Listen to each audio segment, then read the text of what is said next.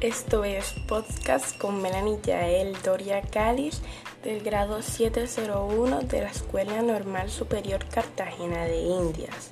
Podcast sobre el Día del Idioma. Hace mucho tiempo los hispanohablantes celebramos el Día del Idioma el 23 de abril como un homenaje a Miguel de Cervantes Saavedra, fallecido un 23 de abril de 1616, autor de Don Quijote de la Mancha y festejamos porque tenemos el legado del hombre que inmortalizó nuestro idioma, nuestras palabras. Ya lo dijo Pablo Neruda en Confienso que he vivido. Son las palabras las que cantan, las que suben y bajan. Se llevaron el oro y nos dejaron el oro. Se lo llevaron todo y nos dejaron todo. Nos dejaron las palabras. Por esto y muchas otras razones, ese día se rinde culto al idioma, a nuestra lengua. Bueno, les cuento que nuestro idioma es tan dinámico que es considerado como la segunda lengua más importante del planeta y la tercera más hablada.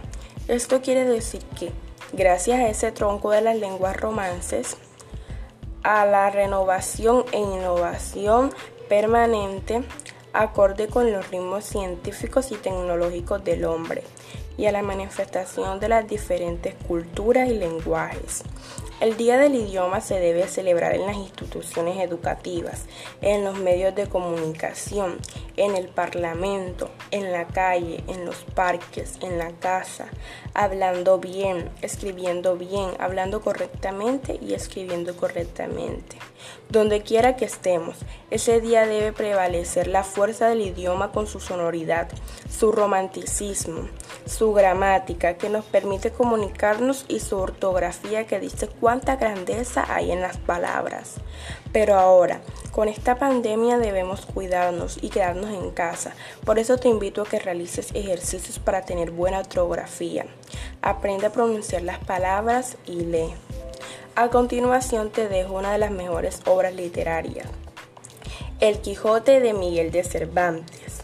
Cien años de soledad de Gabriel García Márquez. El libro de arena de Jorge Luis Borges.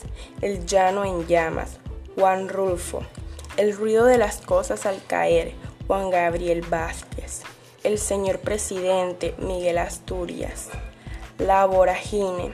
José Eustacio Rivera.